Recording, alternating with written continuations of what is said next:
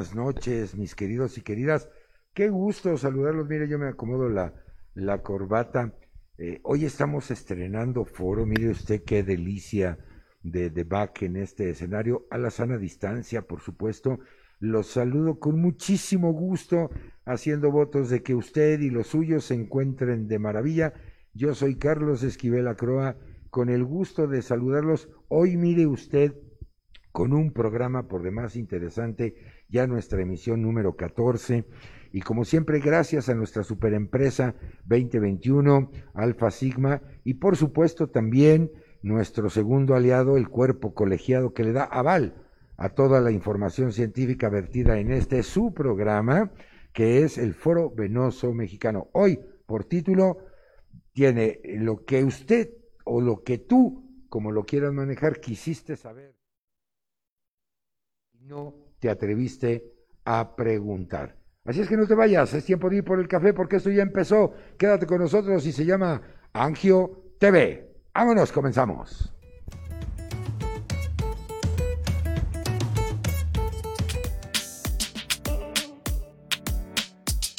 Alfa Sigma, en colaboración con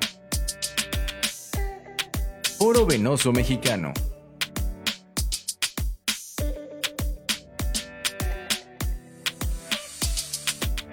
Presentan Angio TV, programa especializado en angiología.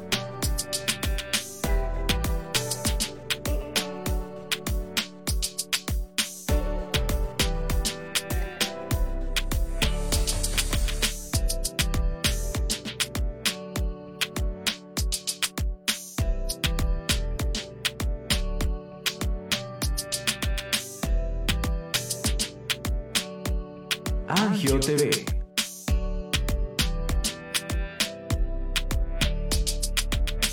Ya estamos iniciando este super programa aquí en Angio TV.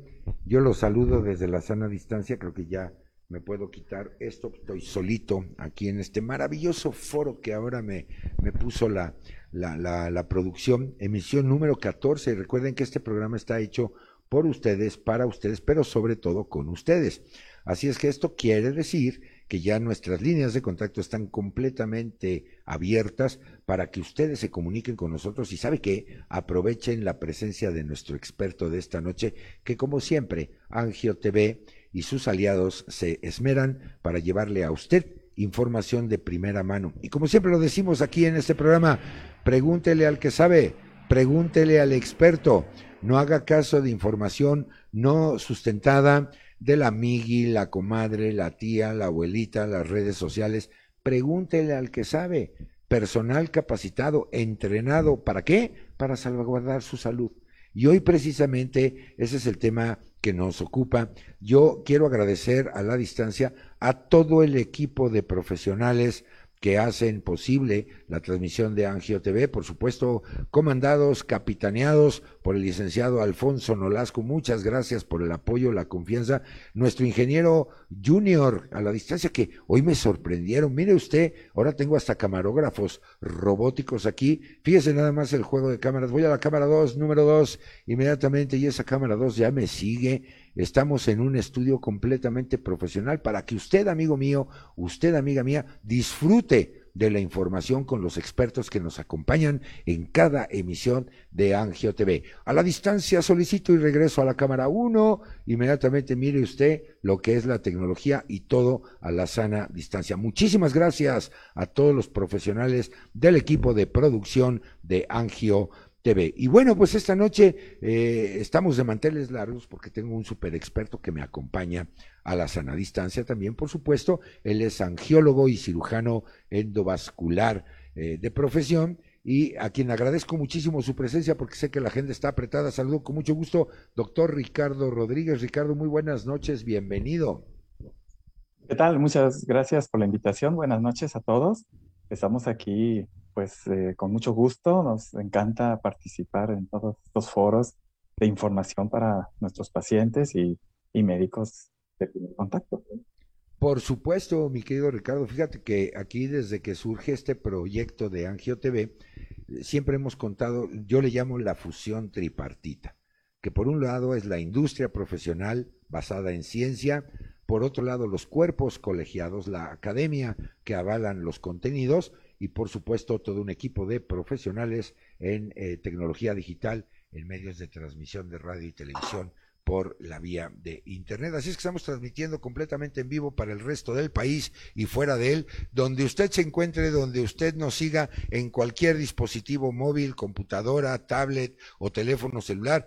Estamos a sus órdenes, les reitero, nuestras redes de contacto ya están abiertas, porque además siempre lo he dicho a, cámara, voy acá a, la, otra robótica, me encanta este juego de cámaras, me fascina la tecnología, de que yo me deprimo y me siento huérfano de su cariño, así es que mi audiencia querida, háganse presentes, comuníquense con nosotros, porque hoy tengo un súper experto aquí en la emisión número 14 de Angio TV. Y en esta fusión tripartita, muchas gracias nuevamente a Alfa Sigma y por supuesto al Foro Venoso Mexicano por su confianza, su apoyo, por creer en la educación, en la información correcta y veraz para todos nuestros amigos y amigas de la audiencia. Fíjese usted que eh, ahora eh, el equipo de profesionales de Angio TV se salió a las calles de la Ciudad de México y se salieron a preguntarle a los ciudadanos, a las ciudadanas, pues qué querían saber sobre eh, las varices. Y precisamente hemos hecho una recopilación de todo lo que nos dijeron en, la calle de la Ciudad de México y que hoy se lo voy a ir presentando a nuestro experto de esta noche. Así es que, mi querido Ricardo, si tú no tienes inconveniente, empiezo con el primer cuestionamiento. Eh, gracias por el esfuerzo a la producción de salir a, hacer este, este estudio con los habitantes de esta maravillosa Ciudad de México. Y lo primero que quiere saber la audiencia, mi querido Ricardo, es qué son las varices y cómo nacen. Primera pregunta que era obligada cuando hicimos este sondeo en la Ciudad de México. El micrófono es tuyo, amigo mío. Adelante. Sí, muchas gracias. Eh, pues primeramente, eh, una definición, definición sencilla, las varices como tal las varices son dilataciones de los trayectos venosos localizados en diversas partes del cuerpo. Nosotros como angiólogos generalmente las veremos en las extremidades inferiores porque son producto del aumento de la presión dentro de ellas. Pero existen varices a nivel de esófago, por ejemplo, una enfermedad distinta. Los varices lo podemos entender en diversas partes del cuerpo, pero la definición sería la dilatación de los trayectos venosos en, en algún sitio del cuerpo. Ahora, cuando hablamos ya del origen que las provoca, eh, vamos a enfocarnos ya un poco más hacia lo que es la circulación de las extremidades inferiores, que es la materia de, nuestra especialidad de angiología y cirugía vascular. Y entonces eh, tendremos que las varices como tal, diría yo, no es la enfermedad, que muchas veces las personas dicen, yo estoy enfermo de varices, pero sería mejor definir que la enfermedad como tal es la insuficiencia venosa crónica o enfermedad venosa crónica, que consiste en el reflujo de sangre a través de venas, a través de venas de las extremidades, cuya función es llevar la sangre hacia el corazón, de regreso hacia el corazón, subir la sangre hacia el corazón. Entonces, la enfermedad es que se nos regrese la sangre hacia abajo, hacia los pies. Esto mete presión al sistema venoso, lo dilata y ahí entonces tenemos la consecuencia, las varices. Las varices son entonces una manifestación clínica de la enfermedad venosa crónica. Esa sería una definición. Excelente, mi querido Ricardo, porque eh, en este sentido creo que queda claro lo que acabas de explicar. Siempre que oímos el término varices, pues nos referimos a las piernas, a las extremidades inferiores. Pero por lo que tú nos acabas de compartir, esto puede presentarse en otros órganos del cuerpo. Y porque la enfermedad es una insuficiencia venosa, lo cual significa que esto puede presentarse en, cualquier parte orgánica, digamos. En algunas, a lo mejor no en todas, pero sí la causa es distinta. Eh, lo que sí tendríamos que considerar es que son producto del aumento de la presión en el sitio donde la vena se dilata yo mencioné ahorita solo un ejemplo que no va a ser materia en esta plática, pero las varices esofágicas, pues es el aumento de la, de la presión a nivel de la vena porta, una hipertensión portal generaría varices en otro sitio. Eso solamente para comentar que no solo existen las varices en las extremidades inferiores, pero pues las más famosas, las más conocidas, pues son las varices en las piernas. Perfectamente. Oye, y de casualidad, ¿sabes tú de dónde salió etimológicamente ese, ese término de, de varices? O sea, ¿por qué se le llamó así? Pues no, no, no, las varices son una dilatación de las venas, es, es el, el término, sí, en realidad. Curioso. Te voy a estar formulando de este estudio de, de mercado, por decirlo de alguna manera, de este, de este sondeo. Así es que muchas de las de las eh, de los cuestionamientos vienen eh, establecidos en primera persona porque así nos lo comentó el público. Y en este sentido me dijo, eh, muchas gracias por el tema, tengo varices y se inflaman. Habitualmente son moradas o azuladas, parecen estar retorcidas y abultadas. Si no se tratan correctamente, ¿me pueden causar complicaciones? Sí, sí, claro. Eh, mire, yo resumiría las complicaciones de las varices en tres. Dos agudas y una crónica. Las agudas son, pues, que ocurren repentinamente. Eh, vamos a tratar siempre de manejar términos sencillos, entendibles para todo público, dado que creo que esas preguntas, pues, son hechas por público general y lo ideal siempre en la consulta y cuando damos estas, este, pues consultas médicas, en los consultorios debemos de dar lenguaje entendible. Para todas las personas. Entonces, tres, tres sencillas complicaciones. Dos agudas que ocurren de, repente, es repentino, sería una vena que se revienta, o sea, una varicorragia, así le decimos, una vena que se rompe y sangra, sale sangre al exterior. Está la persona bañándose, por ejemplo, y de repente ve el chorro de sangre ahí, ¿no? Esa es una varicorragia. Otra complicación aguda sería la formación de un coágulo, una un trombo, una trombosis superficial o una varicotrombosis, coágulo que se forma dentro de un paquete varicoso, que también ocurre en un momento determinado. Y la complicación crónica, pues, es las úlceras venosas, úlceras varicosas, es una enfermedad que ya mencioné hace rato, la insuficiencia venosa, que progresa de varices a hinchazón de pierna, a cambios de color en los tobillos, manchas café oscuras, y luego úlcera en el sitio donde se ha eh, pigmentado, donde se ha manchado la piel. La úlcera entonces es una complicación crónica. Esas tres serían las más frecuentes. Perfectamente. Eh, ya ves, decía yo al principio, mi audiencia no me deja huérfano de su cariño. Gaby Cau, muy buenas noches, bienvenida. Eh, buenas noches también a Hernán Matamoros. Buenas noches, doctor Hernández. Gracias y médicos asociados Matamoros, Tamaulipas presentes. Un placer verlos y escucharlos. Un abrazo cariñosísimo a todos nuestros hermanos de esa tierra tan hermosa, tan querida. Muchas gracias por estar aquí con, con nosotros.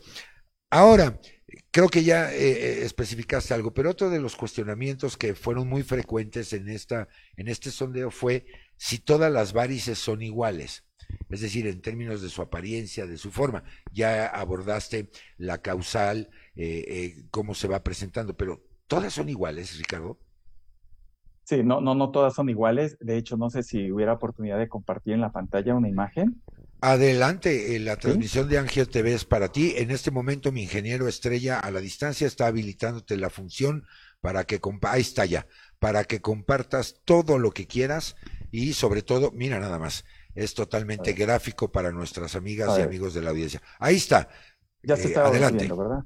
Sí, perfecto. Bueno, miren, aquí en esta imagen eh, pongo eh, el resumen de los tres tipos de varices que tenemos.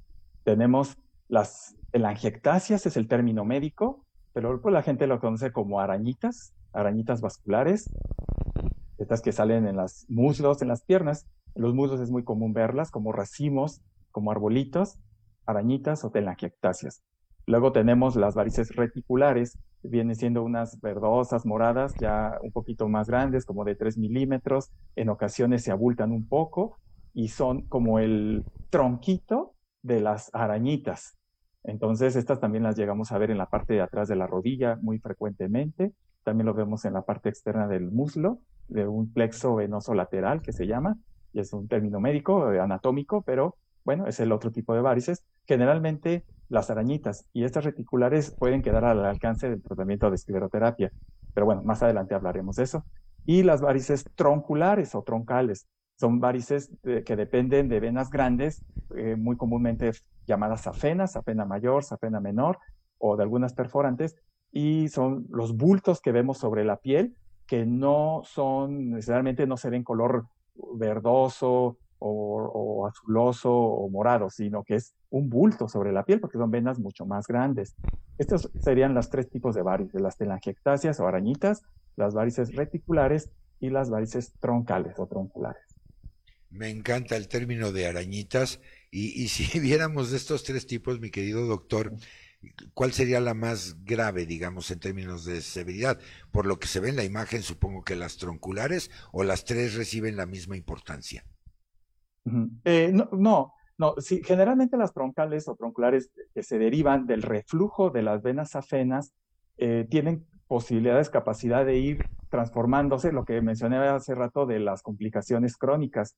Eh, al rato esta persona ya estará hinchada de la pierna a nivel de pierna y tobillo, después estará manchada, café oscuro, esto a través de meses o años, y al final se hace la úlcera, que sería la complicación más temida en el caso de las varices.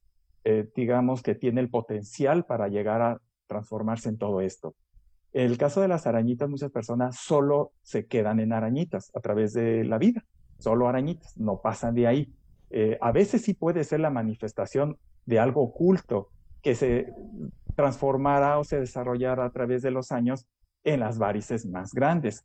Entonces, sí, sí podríamos eh, ponerlas en ese orden las telangiectasias como algo menos grave, muchas veces solo queda en eso, y a veces sí son la manifestación de algo mayor, pero para llegar a lo demás tendremos que ver las siguientes etapas en las varices reticulares y en las tronculares nacen de las venas afenas, o sea, no es que una arañita se convierta en una varis gorda, gruesa, sino que la gruesa nace gruesa desde el principio, derivada de una vena troncal, que es una vena también de tamaño grande perfectamente, de, tronculares eh, Ricardo, peores.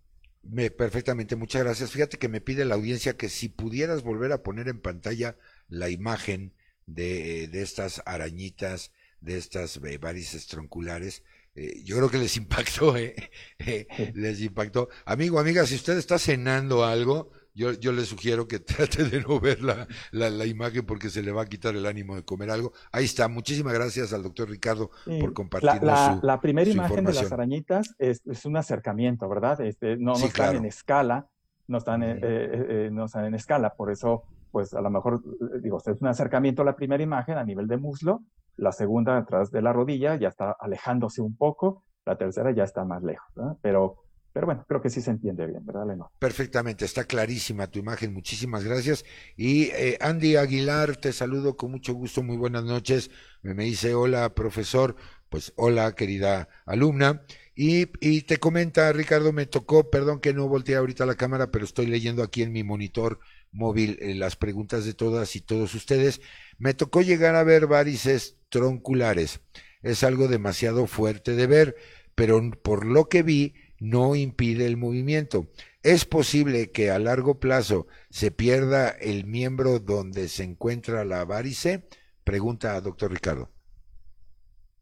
No, no, absolutamente no, no, no. Esto yo creo que también es de las preguntas y dudas que se tienen más en el, en el consultorio, de revolver problemas arteriales con problemas venosos. Eh, no, sí hay que aclarar bien que no. Eh, los problemas arteriales son diferentes. Los problemas arteriales, que son los que ponen en riesgo una extremidad, eh, son por obstrucción de arterias, que son las que aportan la sangre, el oxígeno a los tejidos. Entonces, una persona que tiene solo varices, por muy grandes que sean, no tiene riesgo de perder una extremidad. No. Lo peor que le puede ocurrir a alguien que tiene varices como manifestación de la enfermedad llamada insuficiencia venosa crónica sería la úlcera una úlcera que, que es muy conocido que, que, que, batallan mucho en cerrar y que se tardan años, aunque no debería de serlo, pero bueno, ese es algo muy característico de la úlcera venosa, que sale en los tobillos, en las piernas, en la parte baja. Eh, hablar de riesgo de pérdida de extremidad, estamos hablando de isquemia, una palabra que creo que se ha tratado en otros temas, en otros programas, la falta de irrigación a los tejidos, pero esto se debe a la obstrucción de arterias. Sabemos entonces las arterias llevan la sangre a los, a los tejidos, a los pies, digamos, las venas recogen la sangre y la devuelven al corazón. Entonces, no estamos hablando de la misma enfermedad. Las varices, por más grandes que estén, no deberían de poner en riesgo una extremidad, porque el riesgo se pone cuando no llega sangre y esto, las arterias son las encargadas. Perfectamente, doctor. Muchísimas gracias a Mina Nava. Y acuérdense que este programa es de ustedes. Me comenta Verónica Salas, a ver si Junior puedes checar esto. Me dice que el doctor que está en línea se oye muy bajito. A ver si nuestro técnico en operación puede eh, ajustar un poco el audio de nuestro invitado de esta noche, porque este programa es para que ustedes lo disfruten. Qué bueno, muchas gracias por la confianza y decirnos, nosotros estamos para servirlos. Así es que inmediatamente, ahorita yo le pediría a Ricardo si nos haces un conteo rápido del 1 al 5, mi querido doctor, para que mi ingeniero en sonido verifique que tu audio sale correctamente. Muy bien, 1, 2, 3, 4, 5. Perfectamente, mi querida Verónica Salas, coméntame si ahora sí ya lo escuchaste muy bien, atendida tu, tu solicitud. Ahora, Ricardo, platícame un poco. Cuéntanos, ¿este problema se afecta igual a hombres y a mujeres o hay diferencia?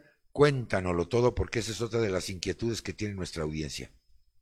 Sí, eh, mire, ha, habido muchos estudios que han estado evaluando esto de la frecuencia entre eh, hombres y mujeres.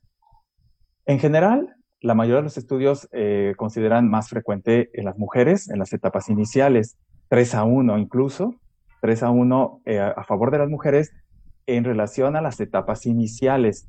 Consideremos que las etapas iniciales son de la enfermedad venosa crónica, son las de las ectasias que dijimos, las varices. Eh, esto tal vez esté favorecido porque las mujeres pues tienen los factores de riesgo como el embarazo, eh, la ingesta de, hormonales. Sin embargo, a través de la vida, a través de los años y del avance de las etapas clínicas de la enfermedad, en donde ya hablamos de las úlceras y todo esto, y además edades ya arriba de 60, 70 años, eh, se empareja la estadística. Entonces, eh, no podríamos decir que la úlcera venosa como tal, que es una complicación de las varices, sea igual de frecuente más en las mujeres a través de los años y del eh, avance de la enfermedad se va a emparejar la estadística, pero en las etapas iniciales sí es más frecuente en las mujeres.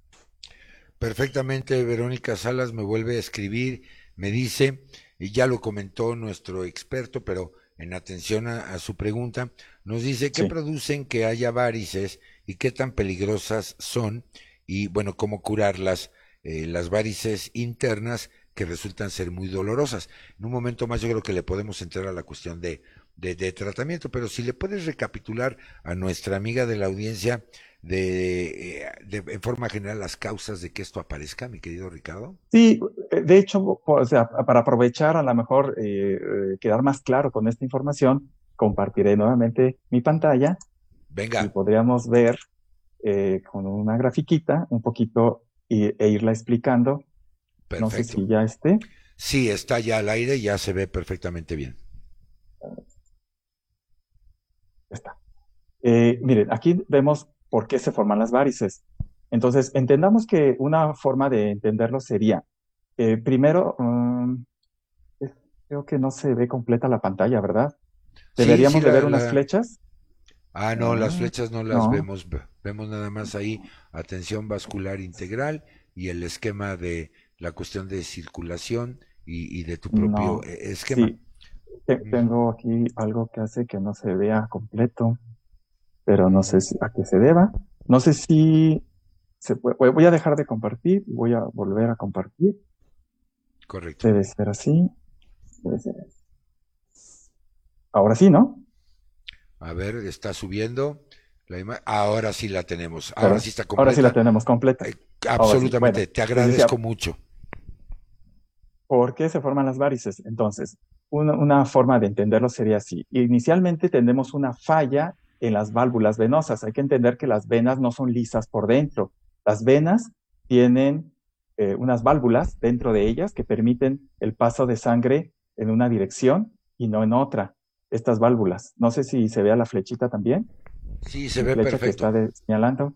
¿Sí, absolutamente. Entonces, estas válvulas dentro de las venas, estamos aquí señalando en la pierna, estas válvulas permiten el paso de sangre solo en una dirección, hacia arriba, pero no permiten el paso de la sangre en el sentido contrario.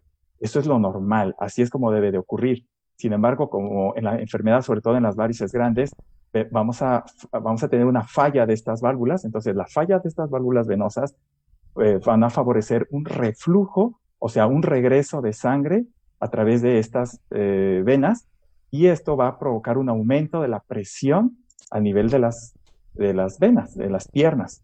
Mientras más abajo, mayor presión. Voy, voy a ver si tenemos aquí, no, esto no.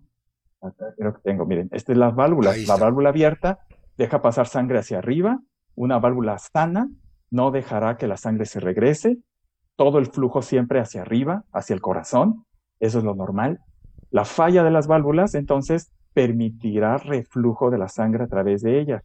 Y eso es lo que eh, aumenta la presión en la parte de abajo, en la parte de abajo de la pierna, y con los años, pues ir dilatando estas venas. Entonces vemos estas válvulas en las piernas, falla, eh, falla de la válvula, aquí en un esquema lo vemos, falla, reflujo, sangre que se regresa a través de la vena, aumento la presión dentro de la vena, hipertensión venosa le decimos, no tiene nada que ver con la hipertensión arterial, es otra cosa, y la hipertensión venosa a mayor profundidad, a mayor eh, parte baja de la pierna, este, mayor presión, eh, veremos los cambios que dijimos, la hinchazón, el cambio de color en los tobillos y pues la presencia de las varices. Por supuesto, tiene, sí, eh, clarísima, me encanta, qué maravilla ver tus imágenes, muy, muy claro, y, y sobre todo recordar dos elementos. El primero de ellos es que estamos hablando de nosotros, seres humanos, que somos bípedos, en bipedestación. Y esto significa que el flujo sanguíneo va contra gravedad. Por lo tanto, en las piernas. Eh, en las piernas. Y, las válvulas evitan que, que, esa sangre se regrese. Y el segundo elemento es, es igual que hablar de una insuficiencia valvular en el corazón, lo que conocemos los médicos como un soplo, es precisamente por el cierre imperfecto de estas válvulas, tanto del lado izquierdo o derecho del corazón, y la sangre se regresa, y eso es lo que auscultamos y conocemos como, como un soplo.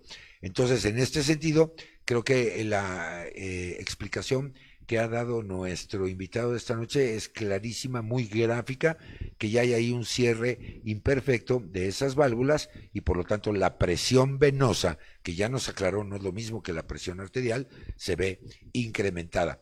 Hay un indicador, mi querido doctor, que le llaman tobillo-brazo, que al parecer eh, puede ser eh, pues eh, esta variable para poder detectar esto. Platícame un poco al respecto. Sí, no, pero el, índice tobillo-brazo es una medición arterial, es arterial. No tendría nada que ver el índice de presión tobillo-brazo para la evaluación de las varices.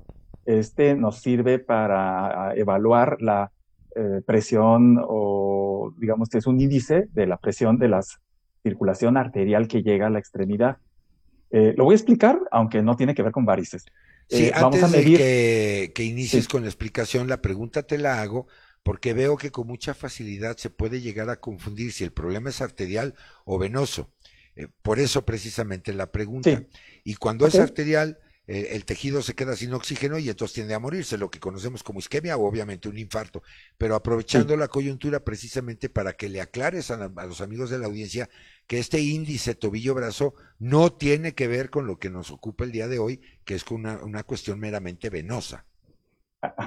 Sí, sí. En el índice tobillo-brazo, mire, nosotros, eh, si, si yo nada más checara la presión de arterias a nivel de una pierna, eh, pues esto puede ser variable porque también dependería de la presión que maneje a nivel del cuerpo, del organismo, una persona. Entonces, por eso se saca el índice de presión tobillo-brazo. Es un índice que es una división entre de la presión que se maneja en el brazo comparada con la presión que se mediría en una pierna. Entonces, eso ya nos da un índice. Una persona puede tener una presión de 120 y de sistólica y decir, bueno, 120 es normal, pero no, resulta que esa persona tenía hipertensión y a lo mejor tenía 180 en el brazo.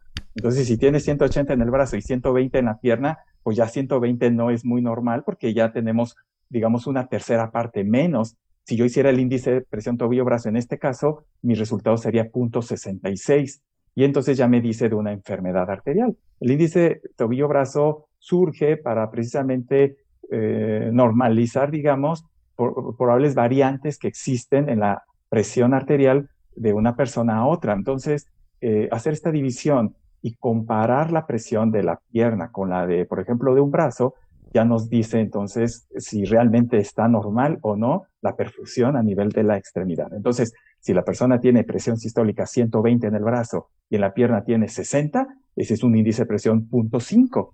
Punto .5, pues nos habla de una enfermedad moderada ya entrando a grave. Entonces, ese es el índice tobillo-brazo. Y pues nos puede servir para descartar esa enfermedad arterial en una persona que además tuviera un problema venoso y que, por ejemplo, entre mi manejo yo piense eh, realizar una, un vendaje o colocación de medias de compresión, en donde pues nada más hay que asegurarnos que las arterias no estén enfermas para que no jueguen contra un manejo que es venoso. De hecho, podríamos decir que el tratamiento es lo contrario.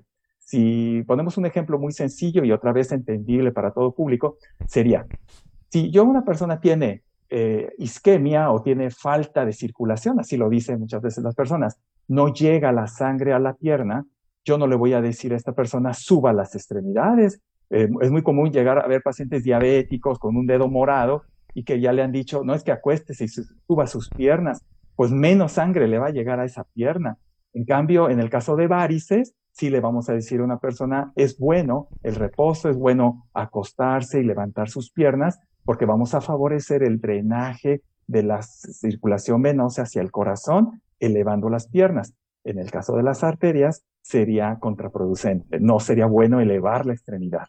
Entonces, por eso digo que a veces el tratamiento incluso es opuesto.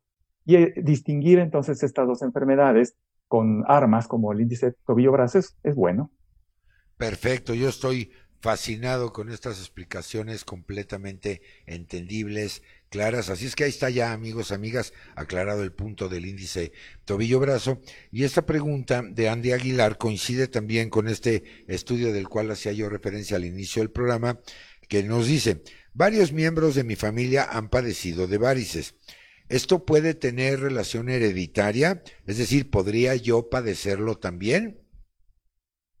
Sí, eh, este, esta pregunta es también muy eh, frecuente y nuevamente, si me permiten, compartiré la pantalla. Sí, por favor, adelante. Bien, vamos a ver. Este, este, yo creo que con dibujitos también se entiende mejor. Este, vamos, vamos a ampliar. Ya está. Hoy otra vez corta. Creo que se ve. Sí, eh, ahorita que, la, que la vuelvas a subir. Ahí está. Está bien. Se los voy a explicar con numeritos y dibujitos para que sea más fácil. Hablaron de la herencia, qué tanto riesgo tengo.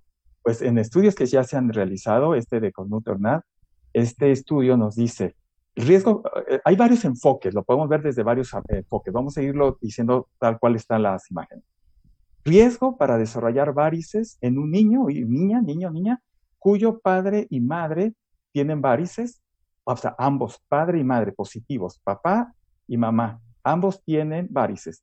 Riesgo de un niño, de un hijo, 90%. O sea, en cuatro hijos serían tres y medio, digamos, de riesgo de tener. O sea, es muy alto. 90% de probabilidad de varices si ambos padres tienen varices, según este estudio del 94 otro enfoque. Cuando uno de los dos padres es afectado, uno de los dos, eh, o sea, uno sí, uno no. Tenemos 25% de probabilidad si es hijo hombre y 62% si es mujer.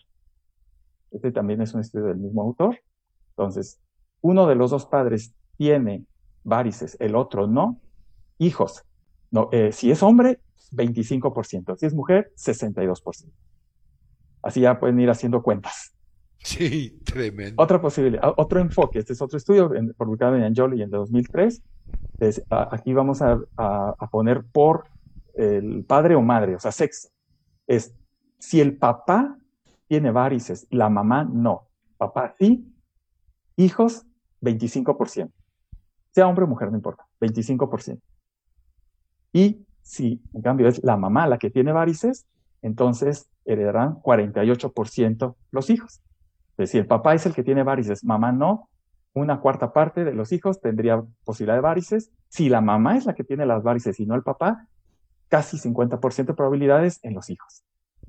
Y bueno, Oye, Ricardo, entonces podríamos, muchísimas gracias, está clarísimo, me encanta, pero entonces quiere decir que esto está ligado al sexo.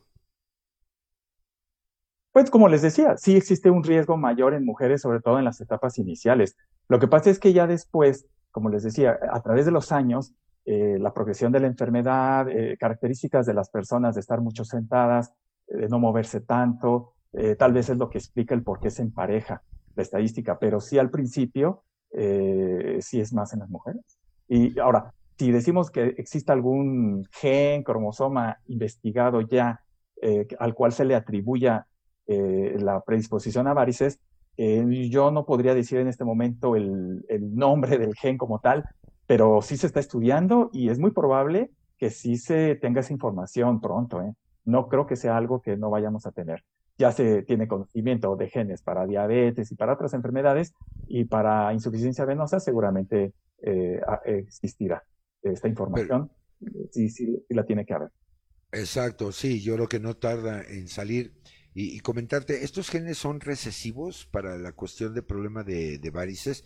Es decir, podríamos hablar en los, estudios que nos presentaste basados en genética mendeliana para hablar si es heterocigótico dominante o, heterocigótico, o homocigótico recesivo o de plano homocigótico dominante.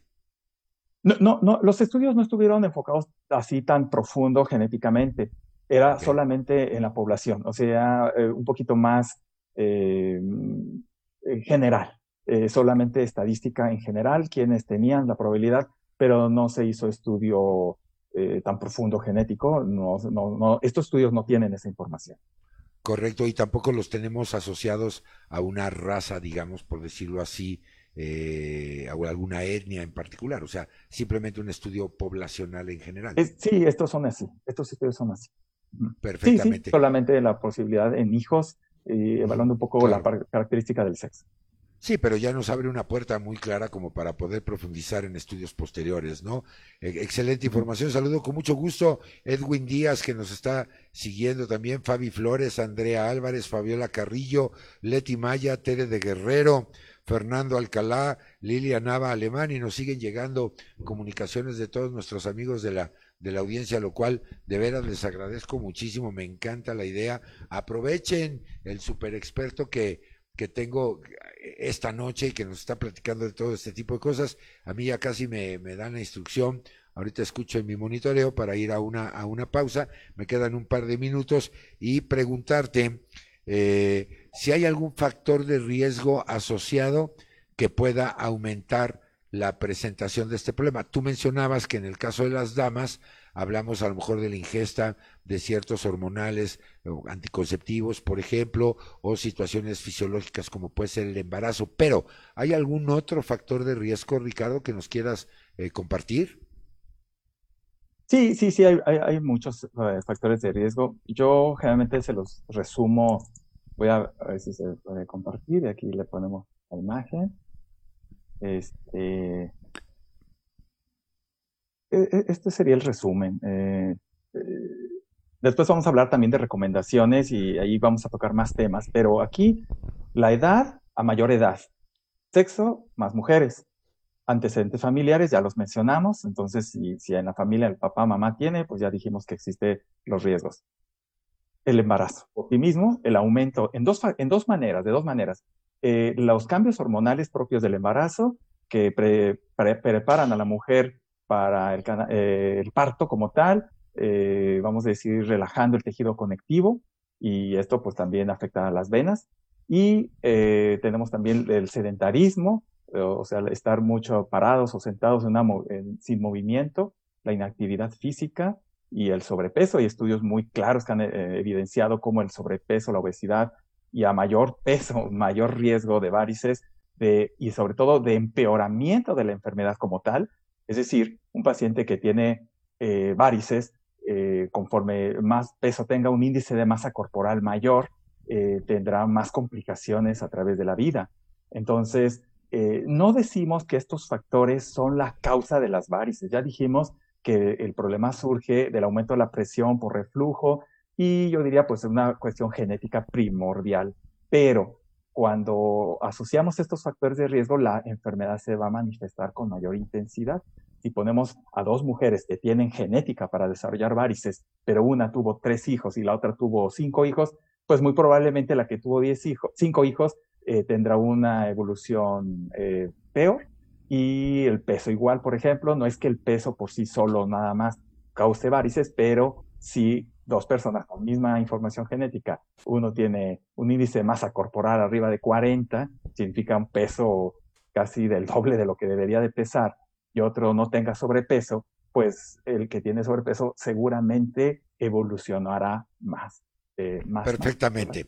pues ahí está ya la, la información. Eh, yo creo que si una persona tuvo 10 hijos, no, bueno, pues entonces evidentemente el cuadro se va, se va a agravar. Pero bueno, yo es, tiempo de, hacer una breve pausa. Eh, si nos acaba usted de sintonizar, estamos platicando de eh, todo lo que siempre quiso usted saber sobre las varices y no se atrevió a preguntarlo. Hoy es cuando está conmigo un súper experto, el doctor Ricardo Rodríguez. Él es angiólogo y cirujano vascular para que le pregunten, lo consulten. Gracias Alfa Sigma, gracias Foro Venoso Mexicano por permitirnos tener esta calidad de ponentes en este su programa que es Angio TV. Es hora de ir a estirar un poco las piernas, vamos a estimular nuestra presión eh, venosa, a recargar el café. Yo voy y vengo, no me tardo nada, una breve pausa aquí a Angio TV. Ya volvemos, no te vayas.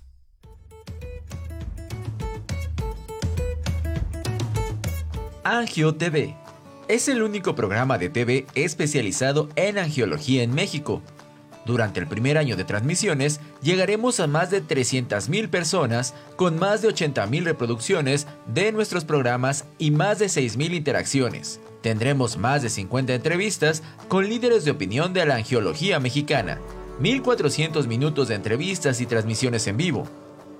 Angio TV apoyado del patrocinio científico de Alpha Sigma México, será un medio digital de divulgación de cápsulas informativas, notas, noticias y entrevistas de la angiología en México. Y podría ser un vínculo directo e informativo junto con asociaciones médicas de la especialidad. Angio TV. Alpha Sigma. Trabajamos con pasión.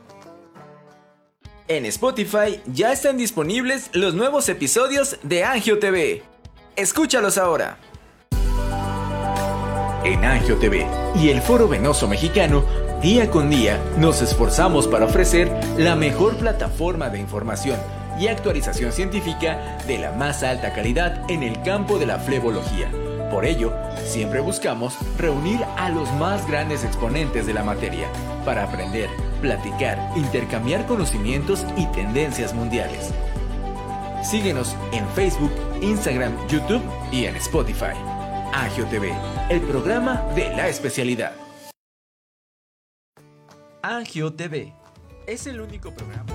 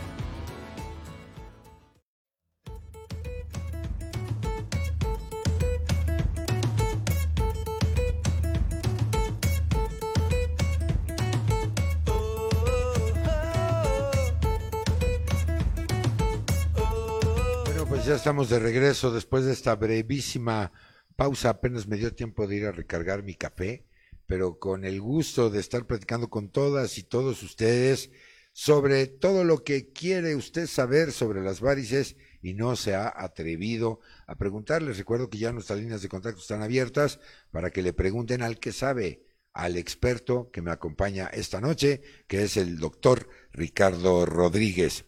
Eh, ahora, eh, siguiendo con todo este, estos cuestionamientos que nos presentó nuestra audiencia en este sondeo que realizó la producción de Angio TV, te preguntan, doctor, ¿puedo eliminar mis varices o solo se controlan para que no haya un avance? ¿Qué opinión te merece?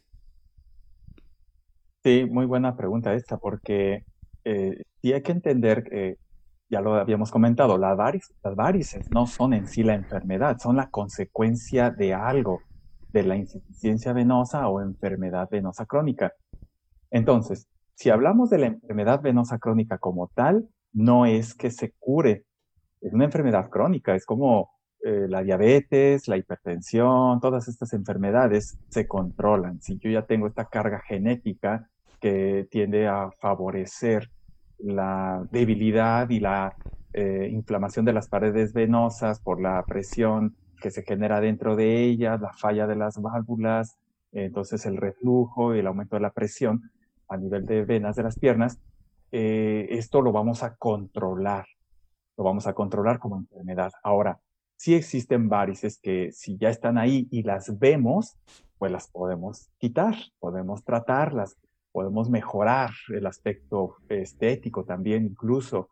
Eh, pero si tomamos en cuenta la etiología, una palabra médica, pero es como la causa de las varices, eh, yo no podría decirle a una persona, a un paciente, que le trato sus varices, que se las voy a quitar, que ya quedó tratado y que jamás va a volver a tener unas varices. Tendríamos que explicar bien que vamos a controlar la enfermedad, que vamos a mejorar el flujo venoso de retorno hacia el corazón, vamos a mejorar síntomas, podemos mejorar también el aspecto físico de las piernas, pues las varices como tal, evitar las complicaciones pero esta persona realmente debería de seguirse cuidando toda su vida, no dejarse abandonada, porque la posibilidad de que vuelvan a aparecer varices sí sería alta, sobre todo en alguien que se descuida. Eh, si la persona se sigue controlando, ya eliminamos lo que tenía, pues se tardará más en aparecer nuevamente. Ok, eh, qué buen comentario, me parece súper importante porque entonces de repente vemos y estamos invadidos por una cantidad de, de productos milagro eh, que, que, que, te aseguran que, que, corrigen esto y creo que tu explicación ha sido muy clara en este sentido. Sí, si, si uno se enfoca solo al aspecto visual de las venas, es un error. Hay que saber que las varices son producto de algo y entonces hay que atender esa razón del por qué están esas varices ahí. Y pues sí, quien diga, yo le trato sus varices, se las vamos a quitar y nunca más va a volver a tener nada, eh, pues está cometiendo un error realmente porque entonces la expectativa no será realista en, los resultados. Importantísimo, acérquese al especialista y pregúntele al que sabe. una de las inquietudes más frecuentes es, si estoy embarazada, lo mismo que estábamos comentando, ¿qué puedo hacer para evitar la aparición de varices? Es decir, de manera preventiva, quiero suponer. Sí, sí. Eh, eh, creo que incluso es recomendable para todas las embarazadas, no solo para las que pudieran tener esa predisposición genética. Eh, yo creo que dentro de las recomendaciones más sencillas que se pueden hacer, yo mencionaría dos muy, muy concretas. Una, que el incremento de peso sea adecuado, o sea, no permitir un incremento de peso mucho más allá de lo que está recomendado, porque de por sí la parte, mm, vamos a decir, física, mecánica del aumento del producto del niño, que hace una compresión en las venas y una dificultad para el retorno de la sangre hacia, de las piernas hacia el corazón, hacia los pulmones, eh, pues a mayor peso, mayor eh, presión intraabdominal, mayor presión a nivel de abdomen, mayor, vamos a decirle, resistencia al, flujo correcto de las venas. Entonces, eh, la parte del peso es un factor importante que no debemos de descuidar. La otra parte es el uso de las medias de compresión graduada, que existen eh, medias de compresión de maternidad, o sea, especiales para embarazadas, eh, que son pantimedias que llegan pues hasta el abdomen con una forma adecuada para el, aumento del tamaño del abdomen, o también las tobimedias que llegan solo a la rodilla o medias que llegan al muslo, sería una prevención también para todas, pero más para aquellas que saben que tienen una predisposición genética o incluso que ya tienen varices y no desean que durante el embarazo eh, em, eh, se exacerbe la enfermedad o aumente la enfermedad. Entonces, yo tengo una defensa que es el uso de las medias de compresión. Eh, sería bueno, de todos modos, la indicación médica. No diría yo, nomás vaya y cómprese unas medias a la tienda, porque qué compresión, incluso la talla debe de ser medida. Entonces, sí, las medias, pero bajo prescripción médica del especialista y el no eh, permitir el incremento de peso. Serían dos buenas recomendaciones para las mujeres embarazadas. Fabuloso lo que nos acaba de comentar nuestro experto. Y otra de las preocupaciones, eh, ya lo dijiste muy claramente, como que parece que la preocupación es más bien la estética, eh, el aspecto visual, porque vemos que también tuvo mucha frecuencia este comentario de cómo puedo mejorar el aspecto de, de mis varices bueno, creo que coincidimos con nuestro experto de esta noche. Hay que ver la causa, no si se ven bien o se ven feas o etcétera. Hay que ver por qué se presentaron, ¿no, Ricardo? Sí, sí, claro que lo, la parte estética y visual también es importante. No, no estamos eh, disminuyendo la, la, importancia de este otro rubro.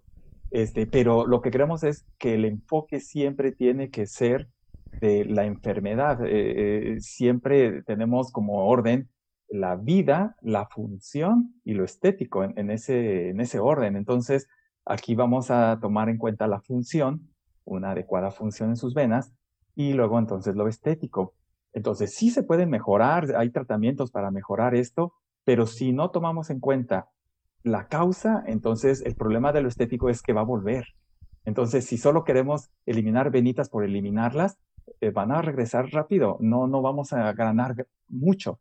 Entonces, por eso es importante tomar la parte médica siempre. Eh, es, es, solo eso, o sea, tomar ese enfoque de enfermedad y que lo estético también es importante. No estamos menoscabando eso, ¿no? Nada más que tomar eh, el orden de las cosas. Perfectamente bien explicado. nos comentan con mucha preocupación, desarrollamos estrías las mujeres eh, eh, que estamos embarazadas. Las estrías pueden convertirse en varices o de hecho son varices si nuestro oponente nos puede comentar algo. No, no, absolutamente no tiene nada que ver. Las estrías, pues es un problema en la piel, eh, digamos, aunque no es el tema tampoco, pero vamos a explicarlo así rápido y creo que un ginecólogo y un dermatólogo podrían también explicarlo mejor, pero lo único que puedo decir es que eh, la piel es más elástica del tejido graso, el tejido celular subcutáneo, la grasa que está debajo de la piel, no, no lo es tanto. Entonces, cuando el abdomen crece, por ejemplo, las estrías en el abdomen, el abdomen crece, pues la piel da de sí, pero la grasa no se va a estirar igual, se va a agrietar, se va a cuartear. Esas son las estrías. Esa sería una explicación sencilla. Y el aumento de peso eh, brusco o disminución de peso, eh, podemos ver estrías en las piernas, no solo en embarazadas, de hecho, a veces en la consulta nos toca ver pacientes que creen que tienen varices y cuando lo revisamos resulta que eran estrías, no eran varices. Pero son cosas separadas, independientes. Las estrías es un problema en la piel, de la grasa, y no tiene que ver con varices. Los varices son venas y las estrías es un problema en la piel. Perfectamente, pues ahí está la aclaración para nuestras amigas o amigos que nos lo han hecho llegar. Eh, te preguntan, doctor, si el tratamiento de las varices es forzosamente quirúrgico o existen otras alternativas médicas. Pues es, yo diría entonces integral. Eh, sería una mejor manera de, explicarlo porque en realidad son muchas cosas las que se pueden hacer. Voy a nuevamente a compartir. Creo que será mejor llevar esta parte así.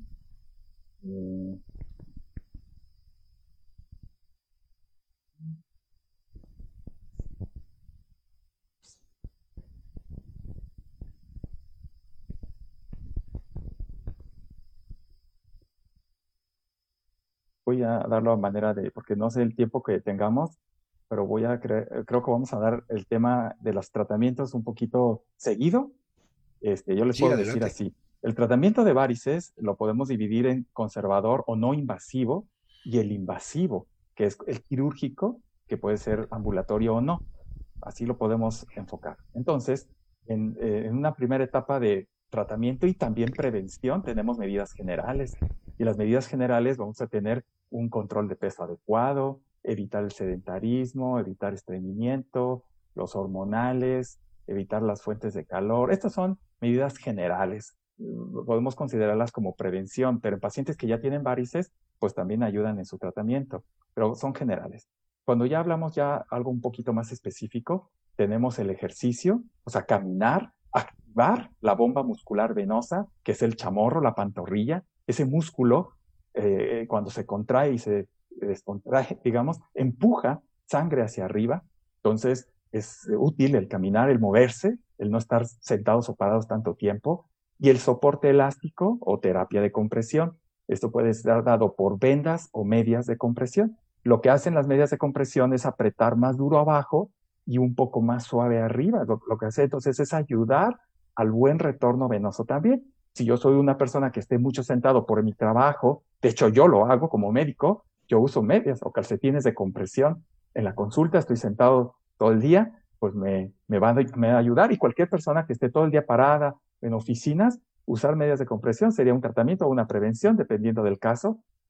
Ayuda entonces al buen funcionamiento de las venas porque va a ayudar a empujar la sangre hacia arriba. Luego, este, bueno, son ejemplos. Este, luego tenemos los medicamentos, eso tampoco estamos hablando de cirugía.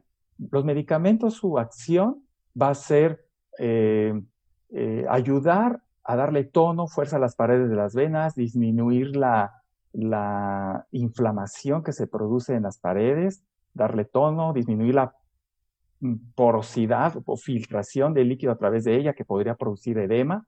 Allí tenemos eh, varios tipos de clasificaciones de medicamentos, hay muchas, pongo algunos nada más, pero en, el tratamiento médico este, vamos a ayudar a los síntomas, vamos a ayudar entonces en una persona que tuviera una etapa a lo mejor inicial, un grado 1 de enfermedad venosa, que no vamos a tocar ahorita ya el tema porque no nos va a dar tiempo, pero hay diferentes etapas. Grado 1 son los que tienen las arañitas que ya mencionamos hace rato. Entonces, los, los que tienen arañitas pueden tener síntomas, pueden tener dolor, molestias. Ellos pueden usar eh, medias de compresión y pueden este, tomar algún medicamento y eso les va a mejorar los síntomas. No les va a desaparecer las venas, pero les va a mejorar síntomas. Ahora, ya en el tratamiento invasivo tenemos muchas cosas, o sea, tenemos la escleroterapia, que son inyecciones, tenemos cirugías, tenemos láser, radiofrecuencia, eh, técnicas también de ablación no, no, no térmicas, que no son con calor, este, pegamentos y técnicas eh, ambulatorias de extracción de venas con, con ganchito, eh, aquí, eh, para no poner tantas letras, vamos a poner imágenes. La escleroterapia puede ser con líquido, con espuma. Eso ya es para quitar venas, para no verlas. Este, la escleroterapia se puede usar con instrumentos que nos ayudan, el transiluminador, este, pues son resultados que se pueden ver. Eh, cirugías, cirugías que ahora son ambulatorias, todas las técnicas, tanto quirúrgico abierto, ambulatorio, extracción de la vena, como eh, bueno, son resultados que se pueden ver de varices después de tratamientos quirúrgicos, láser, que es generación de calor con un catéter dentro de la vena safena para reducir el reflujo y mejorar las varices y la evolución de una enfermedad. Entonces, este láser trabaja dentro de la vena sin abrir la radiofrecuencia. Lo que diferencia una de la otra es la generación del calor, la luz o el sonido para generar calor dentro de la vena y tratar eh, venas eh, safenas, por ejemplo, con reflujo, que producen varices.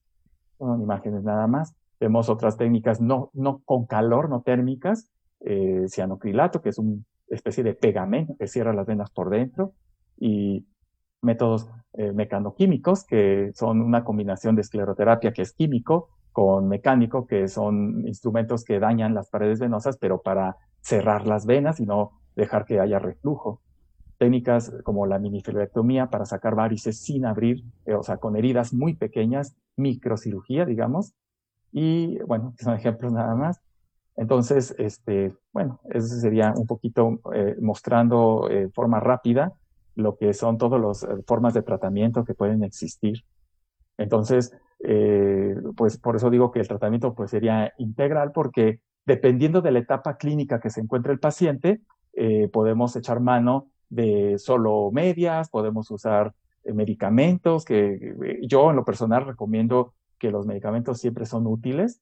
algunas veces algunos médicos solo se enfocan a la parte invasiva, digamos, a eliminar varices, pero tendríamos que considerar que el medicamento tiene una acción importante en el mejoramiento de las, del estado de las paredes de las venas y generalmente hay que acompañar el tratamiento médico eh, con medicamentos, pues, pastillas, y este, invasivo cuando ya queremos tratar algo específico de erradicación de venas, que no se vean, desde la escleroterapia, que es algo que se hace en consultorio, a técnicas quirúrgicas que dependiendo del estado, como les digo, del avance de la enfermedad, que se pueden llevar a cabo en quirófano, pero prácticamente podría decir que todo ambulatorio, no existen, o bueno, no deberíamos de hacer tratamientos en donde el paciente se quede internado por días, eso creo que sí sería algo ya del pasado. Eh, todo se puede hacer ambulatorio cuando hablamos de tratamiento de varices. Oye, fíjate que inmediatamente las imágenes que presentaste ya causaron impacto en la audiencia porque ahora te empiezan a preguntar, eh, si se quita la vena con, eh, estas técnicas invasivas, ¿por dónde pasa la sangre? interesante el cuestionamiento. bueno, sí, de hecho, son preguntas que también siempre se hacen en el consultorio. Entonces, eh, sí es bueno explicar todo esto. Hay que tomar en cuenta que en el caso de las venas, nosotros tenemos sistema venoso profundo y sistema venoso superficial. Eh, las varices que vemos, estas venas son superficiales, son venas que están en la superficie y las vemos. Entonces, el sistema venoso profundo acompaña a las arterias. Por cada arteria que tengo, tengo mi vena de regreso. Una arteria lleva y una eh, a la sangre a los tejidos y una vena lo regresa. Arteria femoral, vena femoral, así. Tenemos arterias y venas a la par. Incluso a veces dos venas por cada arteria y en el sistema profundo. Y además tenemos el sistema superficial. Entonces, cuando nosotros tenemos varices, nosotros podemos eliminar esas varices sin problema porque la sangre de todos modos seguirá regresando a través de venas profundas, que, ahí, ahí están y que generalmente llevan hasta el 90% de la sangre y podrían llevar el 100% sin problema. Entonces, el sistema superficial, de hecho, podemos decir que la vena safena, que hemos mencionado varias veces, la vena safena es de las venas más grandes superficiales que tenemos. Entonces, la vena safena sana, la quitamos, la quitamos para los bypasses, por ejemplo, los bypasses en el corazón, los bypasses en las piernas para salvar extremidades, y no pasa nada con la pierna. Y es una vena sana que podríamos quitar para usarla en algo más importante. Ahora, si esta vena está jugando en contra, nos está perjudicando porque ya no está llevando la sangre hacia el corazón, en realidad la está regresando hacia abajo, hacia los tobillos, y me está dando un problema, la podemos eliminar y no va a pasar nada. Vamos a mejorar a esta paciente, a este paciente. Entonces, no hay que tener ese, pues ese temor, esa duda de qué va a pasar después, porque en realidad tenemos muchas más venas que van a estar llevando a cabo la función de regresar sangre al corazón, esto en el sistema venoso profundo, y el, sistema superficial estamos tratando, no todo el sistema superficial, algunas venas del sistema superficial. De hecho, esas venas que se han dilatado, esas venas que se han dilatado son venas anormales, o sea, no las tengo yo, las tiene el que está enfermo, y si las eliminamos, lo único que estamos haciendo es dejarle venas sanas. Perfectamente, qué maravilla de, explicación acabamos de escuchar. Y también te preguntan eh, qué venas son las que se pueden esclerosar y si puedes abundar un poquito más sobre la escleroterapia, porque nos dicen, quiero tomar escleroterapia, ¿cuántas sesiones se pueden hacer y con qué frecuencia? Sí, la escleroterapia es un método que se utiliza en, se puede utilizar en todo tipo de varices, yo creo que es más recomendable en las reticulares y en las telangiectasias, las que mencionamos en el primer dibujo de todos, en la primera eh, imagen que pusimos, eh, es, donde mejor resultado va a tener. Incluso podríamos decir que es de las pocas opciones que tienen esas venas. existe láser eh, transdérmico también y, escleroterapia, pero yo creo que el estándar de oro que le decimos en medicina, como el tratamiento más importante, seguiría siendo la escleroterapia para varices de ese tipo. En las varices troncales, en las venas ya gordas, grandes, abultadas que vienen de la vena safena, también se puede utilizar, pero ahí ya tenemos otros métodos también. Eh, las cirugías láser, radiofrecuencia, muchos que mencioné ahorita. Eh, tal vez eh, un poquito mejores resultados, sin decir que la escleroterapia no funcione, pero pues tenemos más métodos también. La, la, escleroterapia entonces se puede llevar a cabo en casi todo tipo de varices. más en las, en las venas pequeñas, superficiales. Y eh, la pregunta era que cuántas sesiones. Eh, pues ahí sí que se tiene que hacer una evaluación personalizada en cada paciente para poder eh, considerar cuántas sesiones. Nosotros podemos decir que cada sesión es una dosis de medicamento que se puede utilizar y lo que avancemos. Entonces, una persona con poquitas varices eh, requerirá de menos sesiones, eh, una persona con mayor cantidad de varices probablemente requerirá de más sesiones. Este, pero esto se este, tendría que evaluar, evaluar personalmente. No podríamos generalizar y no podríamos decir eh, el número de sesiones así, así nada más. Sí, a lo mejor habrá personas que con una sesión sea suficiente, pero a lo mejor habrá otros pacientes que necesiten, no sé, cinco, seis o más sesiones, no lo sé. Aquí tiene que ser el traje hecho a la medida, quiero, quiero pensarlo, ¿no? Oye, y, esa, y esa parte de qué venas son las que se pueden esclerosar. Pues como les comenté, en realidad cualquier vena que esté enferma se podría, sí, sí. O, sea, e, estamos tomando en cuenta que vamos a tratar venas enfermas, las queremos eliminar. Y podemos tener eh, arañitas en cualquier parte del muslo, pierna, atrás de la rodilla, tobillo, yo recomendaría más del, del maleolo, del huesito que dicen dulce, alguien dice la gente, pero es el maleolo para arriba. Eh, a lo mejor para abajo no, eh, no tan recomendable, pero bueno, eso ya cada médico lo decide. Y, pero, pero en cualquier sitio de la pierna. Y si son arañitas, se puede. Y si son varices reticulares, se puede. Y si son varices tronculares, se podría también. A lo mejor yo en lo personal no lo haría con esa técnica, haría otra técnica, pero de poder se puede. Entonces, eh, no, no, no hay límites, vamos a ponerlo así. Este, quien domine cada técnica, entonces eh, eh, hay médicos que dicen, yo prefiero estas varices con esta técnica, otras varices con otra técnica, pero eso también ya es personalizado. Cada médico tiene su forma de tratar. Pero no puedo yo decir que haya unas venas que sí y otras que no. Bueno, esto ya depende. Depende, hay que evaluar cada paciente. Perfectamente, ahí está. Y nuevamente, pues, ante cualquier sospecha, si usted ve esto moradito, azuloso, en forma de arañita, o, todo lo que nos presentó nuestro experto, bueno, pues lo más importante sería, evidentemente, consultar eh, al experto para, para tener un diagnóstico. Creo que en esto, mi querido Ricardo, el diagnóstico resulta fundamental y sobre todo ver el grado de resolución de cada caso, ¿no?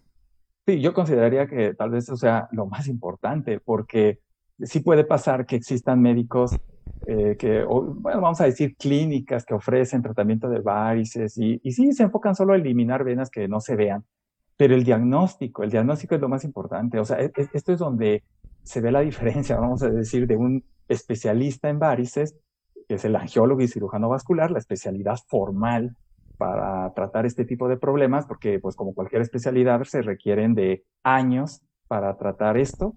Y, entonces el diagnóstico primero es el que nos va a decir qué es lo que tenemos que hacer con este paciente. Un diagnóstico que se hace generalmente, yo diría, siempre con ultrasonido, un ecodoppler que de preferencia debería realizar el propio especialista angiólogo en la consulta con el paciente para poder entonces determinar el tratamiento. Si no hacemos un buen diagnóstico, el tratamiento puede fallar. Eh, o sea, la técnica por sí sola no es lo máximo. Por eso una clínica dice tratamiento de varices con láser, así como si el láser fuera lo máximo.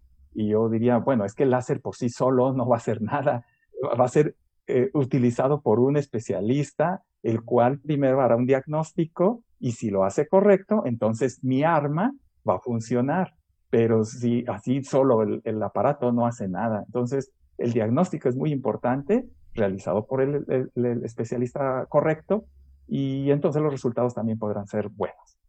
Sí, súper necesario compartir esta reflexión con todos y, todas, porque si bien es cierto, ya ha quedado claro que la parte eh, estética no es menospreciada, no es hecha a un lado, a un lado, pero la causa la causa del problema resulta fundamental el establecerla, porque si no se puede generar eh, confusión entre los pacientes con, estas, yo les llamo recetas milagro, que a lo mejor el enfoque es meramente estético y se está perdiendo de vista la opinión experta. la del especialista, del angiólogo, como bien lo comenta nuestro invitado esta noche. Entonces tengan mucho cuidado de, llegar, como bien dice el doctor, a, estas clínicas que le ofertan la resolución de un cuadro, cuando a lo mejor ni siquiera ha estado bien identificada la causa del, del, mismo eh, problema, ¿no? Y, y, sobre todo, Ricardo, ¿qué opinión te merece? Porque vemos eh, muchas amigas y amigos de la audiencia tienden a normalizar esto, decir, ah, sí, yo siempre tengo esas marquitas moradas, pero, pero es porque tengo piernas cansadas. Pero ya descanso y, y, con eso me, pues, me compongo. ¿Qué opinión te merece al respecto? Sí, sí, sí, es algo que a veces se, se, se, ha, considerado, pero yo creo que eh, últimamente, en los últimos años, sí ha habido mucho más información y conciencia acerca de estas enfermedades venosas entonces, lo que antes muchas veces sí se consideraba como normal, o sea, el paciente decía, es normal que ya en la tarde sienta mis piernas cansadas, pesadas, y lo que es llegar a acostarme y elevar mis piernas un rato y con eso mejoro. Pero como que eso es normal, es entendible, pues estuve todo el día sentado, parado. Y aunque pues sí, o sea, es, es real eso, pero muchas veces existe un problema detrás. Entonces, ya ahora creo que hay más conciencia en eso, en el que decimos, eh, tengo las piezas pesadas, cansadas, pero pues mejor me eh, consulto porque como ya me estoy viendo algunas venas por ahí o se me están empezando a hinchar las piernas, pues eso ya no es normal. Entonces, si antes sí se llegaba a considerar como normal, creo que ahora ya hay más conciencia y la gente sí busca atención ante este tipo de cambios y de síntomas. Perfectamente, pues ahí está clarísima la, explicación de nuestro experto esta noche. Gracias, de Daniela RT, nos dice muchas gracias por la información, buenas noches. Igualmente, muy, muy buenas noches. Y bueno, pues me quedan unos cuantos minutitos, doctor Ricardo eh, Rodríguez, no sin antes agradecerte. Ha sido un recorrido maravilloso el escucharte, el, el ver lo gráfico que fue tu exposición eh, esta noche. Eh, creo que ha quedado muy claro. Entonces, eh, tus recomendaciones finales, tu conclusión o alguna reflexión que quieras compartir con nuestros amigos y amigas de la, de la audiencia y aprovechando también dónde te pueden encontrar, cómo te localizan si es que alguna persona de nuestra audiencia te quiere consultar o quiere obviamente oír tu opinión de, de, de experto. Entonces, tus reflexiones, tus conclusiones y tus líneas o datos de contacto, por favor.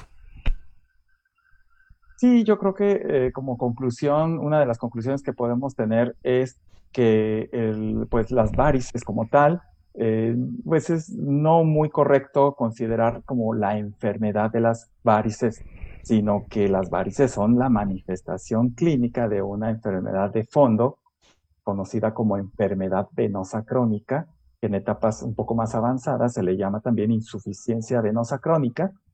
Esa enfermedad que consiste en el reflujo, generalmente el reflujo de sangre a través de venas, eh, a veces puede ser secuela también de una trombosis o algo así, pero en este caso las varices son consecuencia del aumento de la presión de las venas en la parte eh, baja de las piernas. Eh, pues entender entonces que hay que siempre estudiar al paciente completo, hay que revisar la razón del por qué tiene las varices, no considerar solo la parte eh, externa, saber de dónde vienen. Otra conclusión importante que se tocó ahorita en esta hora ha sido el distinguir bien las enfermedades venosas de las arteriales, porque eh, sí existe esto. Voy a poner un ejemplo rápido de algo que sucede a veces en la consulta. Puede llegar una ah, paciente con varices eh, muy, pues, temerosa porque Dice, es que vengo porque tengo mala circulación. O sea, las varices, así le dice, mala circulación. Y tengo miedo porque mi tío lo acaban de amputar, es diabético y le dijeron que tenía mala circulación y pues lo amputaron. Entonces ya hay una confusión ahí porque pues a las dos le llamamos mala circulación, pero no tiene nada que ver un diabético que, que a través de los años a lo mejor se le fueron tapando arterias y ahí hubo un desenlace pues no, no muy deseado con una amputación, pero que alguien que tiene varices, que es una enfermedad venosa, no arterial, no pone en riesgo una extremidad. Entonces, las varices hay que dimensionarlas en su justa medida y no corresponde a las enfermedades de gangrenas, amputaciones y todo eso. Distinguir muy bien problemas venosos de los arteriales. Y ahí nos lleva entonces a la última conclusión que para todo esto hay que acudir con el especialista adecuado, el angiólogo y cirujano vascular, que es el especialista de las venas, de las arterias y de los vasos linfáticos, para poder distinguir los problemas venosos de los arteriales, los arteriales de los linfáticos, los linfáticos de los venosos. Necesitamos un especialista completo de la circulación que pueda hacer distinción de todas las enfermedades que se presentan en el sistema circulatorio. Finalmente, Ricardo, te preguntan si de los tratamientos que mostraste esta noche, más o menos eh, cuál es el costo, eh, es caro, es barato, algo que les puedas dar de referencia a la audiencia. Hay un poco de preocupación en ese sentido. Sí, bueno, pues eh, digamos los costos sí es muy variable. yo diría no solo por los métodos, que sí cambian los costos dependiendo de cada método, pero pues vamos a decir que depende del médico, del lugar, del hospital, de la ciudad, es muy variable. Realmente es difícil poder dar cantidades, esto se tendrá que eh, eh, checar personalmente con su médico especialista. Eh, yo, yo digo, creo que lo caro es muy relativo porque depende el grado de enfermedad para una persona. Entonces, para alguien puede ser muy importante sus varices, para alguien puede decir, no, yo lo considero caro. una úlcera, yo creo que es una enfermedad más grave y pues a lo mejor alguien dice, pues este, no importa el costo porque lo que quiero es resolverme mi problema. entonces, es muy relativo y es difícil dar cantidades. Entonces esto pues es muy variable. Eh, pues sería mi respuesta con respecto a eso. Y por último, creo que también me hicieron la pregunta dónde me localizan. Yo estoy en la ciudad de Monterrey. Estamos desde, desde acá, de Monterrey, conectados. Y eh, pues eh, acá en la ciudad de Monterrey, bueno, mire, pues, estoy en dos, varios hospitales. pueden pueden acceder a mí a través de páginas, una página que es www.varices monterrey.com, una página especial específica de varices, varicesmonterrey.com, eh, y mi página de, toda la área que sería este, atencionvascular.com, www.atencionvascular.com. Y en Facebook es facebook.com diagonal antología. Eh, es en mi página en Facebook. Ahí tenemos también información, algunos videos explicativos, eh, y en las páginas también tienen mis datos, teléfonos y ubicación en la ciudad de Monterrey, Julio. Perfecto, además, qué, ciudad tan hermosa y eh, la gastronomía y todo esto maravilloso de por allá. Pero si usted, amigo o usted, amiga, no está en Monterrey, bueno, pues a través de la vía digital puede contactar al, al, doctor, seguramente recibirá alguna opinión o alguna recomendación al respecto, además de la información que, como él ya nos dijo, están presentes en sus páginas. Pues mi querido Ricardo, no me queda más que agradecerte el, favor de, tu atención, el que nos hayas aceptado la, la, invitación. Estoy cierto, este programa considera lo tuyo. Estoy cierto que, que habrá mucho más sesiones en las que podamos disfrutar como lo ha hecho el de la voz y seguramente ustedes amigos y amigas también aprendiendo eh, con un orador excelente, con una elocuencia eh, muy agradable a la hora de la presentación del tema que, que, no es fácil, pero lo ha hecho muy, muy digerible, muy, muy ameno. Muchísimas gracias, mi estimado Ricardo, deseándote pues que, que tú y los tuyos pues sigan muy bien allá en Monterrey eh, a través de esta pandemia. Muchísimas gracias. Y bueno, pues ahí está ya la información, nosotros ya nos vamos. Eh, en nombre de este gran equipo que hizo posible la transmisión de este eh, programa, por supuesto, Alfa Sigma Superempresa 2021 y el cuerpo colegiado al Foro Venoso Mexicano, muchas gracias por habernos eh, enviado a este super invitado del día de hoy. Muchas gracias por el apoyo, por la confianza, pero sabe que, sobre todo, muchas gracias a usted. Muchas gracias a usted porque donde quiera que se encuentre nos ha brindado el poder llegar a su localización a través de los diversos eh, dispositivos digitales. Si algo tendríamos que agradecerle a esta pandemia es el advenimiento, el, puesto en la mesa, el haber puesto en la mesa toda esta tecnología digital que ahora con un clic nos permitió platicar con un experto de la calidad que hemos tenido esta noche en una ciudad hermana, pero fuera de la Ciudad de México. Muchísimas gracias a todos. Hacerles la recomendación de siempre. Acuérdense, Esto nos salva la vida a nosotros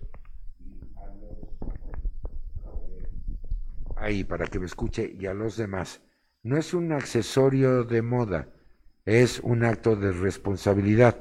Recordemos que la pandemia todavía no se acaba y tenemos que seguirnos cuidando y cuidar a los demás. Yo soy Carlos Esquivel Acroa, agradeciendo de todo corazón el favor de su atención, recordándoles que tenemos nuestra cita ya en la emisión número 15 de Angio TV y, sobre todo hacerles una cordial invitación para que el día de mañana, miércoles, eh, nos eh, acompañen en una emisión más, eh, en punto de las 8 de la noche, de nuestro programa especializado ahora en gastroenterología, Gastro TV, también con la participación de la Asociación Mexicana de Gastroenterología y por supuesto de nuestra superempresa 2021 Alfa Sigma. Yo los espero también para que nos acompañen mañana para ver también todo este aparato maravilloso que es el sistema gastrointestinal. Que mi Dios me los bendiga hoy y siempre, que pasen ustedes la más feliz de las noches.